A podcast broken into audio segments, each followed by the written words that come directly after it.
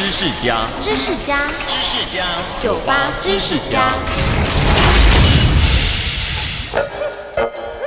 古人常用“只羡鸳鸯不羡仙”来歌颂爱情，但其实鸳鸯一点都不专情。每当繁殖季节结束，公鸳鸯就会离开正在孵蛋的母鸳鸯，等到下一个繁殖季再换一个新的伴侣，根本没有大家以为的天长地久，此情永不渝。至于为什么自古人们就认为鸳鸯很专情，那是因为一般人几乎看不出鸳鸯的差别。